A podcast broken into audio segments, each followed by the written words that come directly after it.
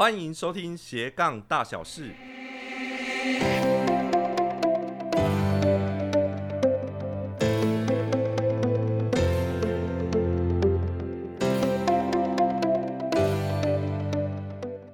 Hello，你好，我是瑞，你的斜杠引路人。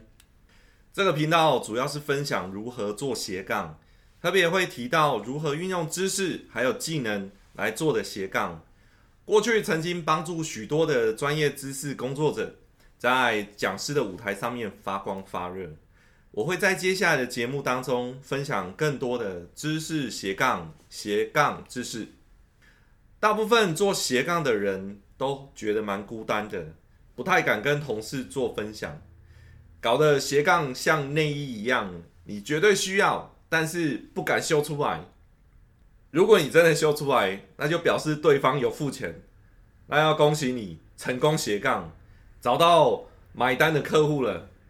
这一集节目当中要来聊聊职场边缘人。边缘人有一些特征，在公司到了中午都是一个人去吃午餐，或者是分组讨论在找队友，结果没有任何一个人跟你对上眼。平常讲话的时候像蚊子在叫一样，又或者你不在办公室，可能也不会有人发现。还有一个蛮惨的，就是你在生日当天是一个人默默的度过。如果你没有以上这些特征，我会有点失望。毕竟怀才跟怀孕一样，时间久了才会被发现。所以当了一段时间的边缘人。这种人，他肯定很有才华才是。好，不要误会，这个节目不会是一个心灵鸡汤的节目。我并没有打算要激励你，因为身为一个资深边缘人，我是有感而发的哦。以前我在职场就吻合几个特征，例如聚会的时候，别人怎么约都很难约出去，或者中午就是一个人吃饭，这基本款。还有平常讲话的时候。就有话直说，有错直接点出来。还有呢，就是我很认清自己的处境跟本分，因为我知道啊，当别人讲话都是金包银，我自己就像是一罐鲜奶瓶。为什么？因为绩效像鲜奶一样，很快就过期了。然后这么拼命努力的工作，就是为了拼出一些绩效，然后获得主管一丝丝关爱的眼神。最后，最后到年底。还期待他可以帮你来调薪，看透职场宫廷剧。我表面看到一些虚情假意的好来好去，但很多人是那种转身过后在背后捅来捅去，最后绝对少不了被主管冰冻的戏码。这就是我过去身为资深的职场边缘人所经历过的处境。后来我带着失望的心情去到别的地方去面试。结果反而是从失望变成了绝望，但是也因为自己到了人生的最谷底，所以接下来每一个动作就开始起飞。所以，身为一个资深边缘人，要讲一句公道话：我们的内向自闭，是因为我们用心去洞察全局；我们不擅长社交，是因为我们更专注在本业。专注本业，简称叫专业。好，我们的人缘不佳，我绝对不否认，因为从来就没有打算要讨好所有人。如果你也有过类似的经验，或者你就是别人眼中的边缘人，请大方的在底下留言跟我分享，让你跨出心中的那个门槛，坦然去面对自己，那就表示你已经具备强大的心理素质。有了强大的心理素质，我们才可以进入到下一个阶段。那个阶段就是职场边缘人大晋级。好，首先要恭喜你，身为边缘人，已经是在职业发展过程当中最大的优势。为什么？因为你可以专注在自己的事业发展上，你绝对不是不懂人和。你只是知道有比人和更重要的事情要面对。身为边缘人，你应该要很骄傲才对。好，骄傲的边缘人，请注意，就算你是一个骄傲的边缘人，终究还是边缘人，所以你还不能骄傲。接下来，我要用我自己的斜杠发展故事，教你如何改造自己。第一件事情，把自己当成商品来看待，找出自己的商品定位，也就是你的斜杠路线。延续上一集节目的主题，找出适合自己斜杠路线。我先来分享一下我的路线风格。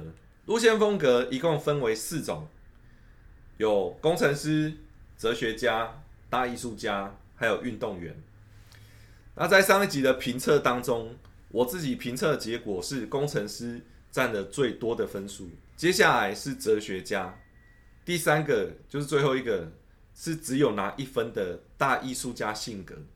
快速回顾一下工程师的性格，工程师就是要求高度纪律，还有完美主义，凡事都要经过严谨的分析。过程都要规规矩矩的，这样的特质适合教人如何做事的 SOP，像是现在频道经营的方式一样，在教你如何做的 SOP。还有一部分的哲学家性格，哲学家就是讲求面面俱到，要瞻前顾后，凡事都要考虑进来，最适合教人用各种方法来解决问题，就像是一把瑞士刀一样。多功能的瑞士刀，最后有一分的大艺术家特质，内心就是还有一丝丝浪漫的性格，这样的性格会适合教别人如何不一样，就如同这一集这个单元一样，即使我们是边缘人又怎么样？哦，让我来告诉你，让我来教你如何不一样。到了这边，如果你还在的话。表示你有兴趣改造自己，让自己变得更强大，太棒了！找出适合自己的路线之后，我们要开始从脑中开始挖出一些东西出来。想象你的脑袋就是一个宝藏，里面蕴藏许多累积许多的经验值，还有专业技巧，或者你擅长某一件事情，例如你曾经帮助过别人解决什么问题。那这件事情让你印象很深刻，有吗？过去面对素人讲师，我会用三大核心策略。哪三大核心策略呢？就是知识商品化、课程品牌化、讲师明星化。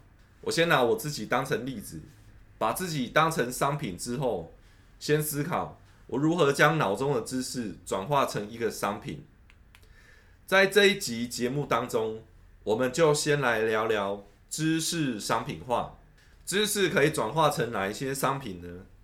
我列举了六种，分别是课程、咨询、服务、辅导、训练，还有评论。我的知识斜杠包括课程、咨询、服务、辅导，还有训练。但评论不属于我的知识商品，评论是我在茶余饭后的一个消遣。好。接下来，透过三个发展阶段来跟你分享我如何挖掘跟发展我自己的知识商品。谈到消遣，发展斜杠不是无聊的事情。我是从兴趣开始去培养。原本我最爱的兴趣是画画，但到了外商，上班时间如果不是在开会，就是在做报告，所以我培养出简报分析的本事出来。身为一个称职的职场边缘人，当然公司哪里有火，就会把我往哪里丢过去，所以我就顺理成章的成就了救火队的本能。不过，只是解决问题还不够，在解决问题之前，还要先说服别人，要懂得提案，解决方案要被长官、主管、老板、同事大家都点头了。才有机会发展下去。之前在外商服务公司，不只是训练我的专业知识，还会培养我的人格特质。其中让我印象最深刻的就是培养企业家精神。那不就是要我去当企业家吗？嗯，哦，原来代志不是我所想的安尼，其实是要训练我们的心智，打造出像企业家精神一样。企业家精神有哪一些呢？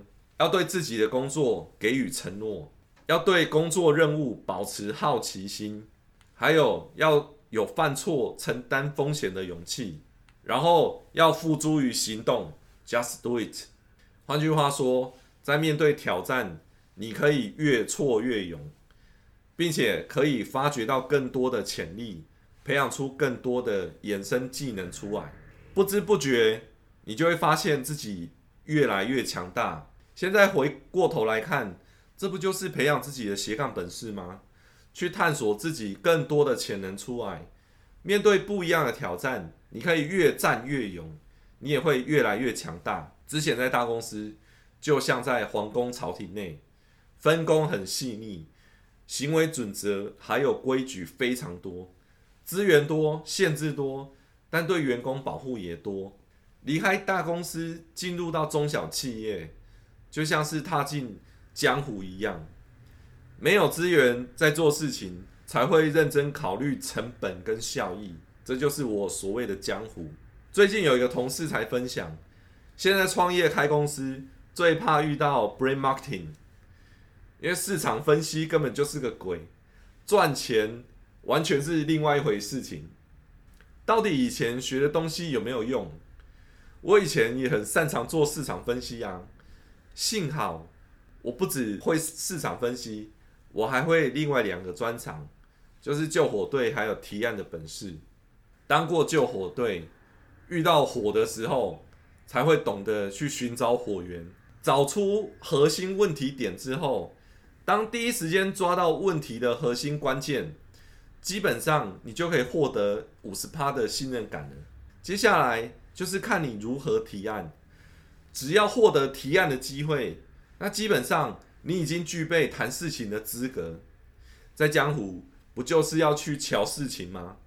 所以，我觉得提案力也是一个关键的本事。在试水温的阶段，千万不可以自我感觉良好，还是要找到一个对标的对象，观察一下别人是怎么做的。要从知识领域出发，最直接的就是观察其他的专业知识工作者，看他如何诠释、表现他自己的专业知识。在某一次的会议当中，现场有一位资深的前辈，他是顾问等级的角色。会议当中，在讨论如何提升业绩，要大家做脑力激荡，想办法。在经过一段时间的讨论，还没有结果，结果突然这位顾问充满了自信，手拍一下桌子，笑着说：“打用本烫，想要提升业绩，那就是要让更多人来消费啊！解决方案就两个字。”然后我满心期待，想说：“哇，这个顾问要讲出什么样的法宝？”结果。从他口中讲出话的当下，我差一点从椅子上跌下来。他说我两个字：降价。听人家说，顾问不开口就变成顾门，但是我觉得专业知识工作者不应该只是那样。但真正激励我准备进入到下一个阶段，毅然决然去创业的，是遇到一位企业家。一位白手起家、建立起自己企业版图的老板，他才是实践了企业家精神的典范。怎么说呢？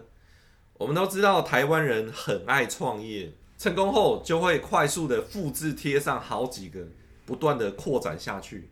我遇到的这位老板是大公司里面看不到的特质，在每一个决策，有时候我会觉得，嗯，你看不起笑皮啊，疯了吗？但是后来仔细推敲之后，才发现原来其实都是有缜密思考过的。毕竟每一个决策都是一个投资，这个投资都是花自己的钱。失败只有两种状况，一个是想了没做，另外一个是做了没想。毕竟思考彻底了，把风险都顾虑好了，就去执行，就去拓展事业版图。这样的性格的老板，像极了成吉思汗。以上就是我自己从边缘人开始晋级，从确定自己的路线到发展自己的商品，然后再开始试水温，看看知识价值到位了没有。曾经我就是一位不起眼的职场边缘人，我相信每一个人只要有心，都有机会发展出自己的知识斜杠。你可以开始尝试一件事情，把这件事情设计成一门课程，试着拿来教别人，你就会开始感觉到自己不一样喽。最后预告下一集内容。斜杠最令人头痛的一件事情就是如何提案。可以将你遇到的状况留言给我。如果是简单的问题，我可以直接回复你；如果是比较难的问题，或许我就会直接做出一集来回答。节目到最后，如果你喜欢，请按赞跟分享，还有记得要订阅我的频道。你的分享很重要，可以帮助到更多有需要的人哦。我是瑞，你的斜杠引路人。我们下次再见，拜拜。谢谢你的收听，希望你喜欢今天的节目。我们下一次空中再见喽，拜拜。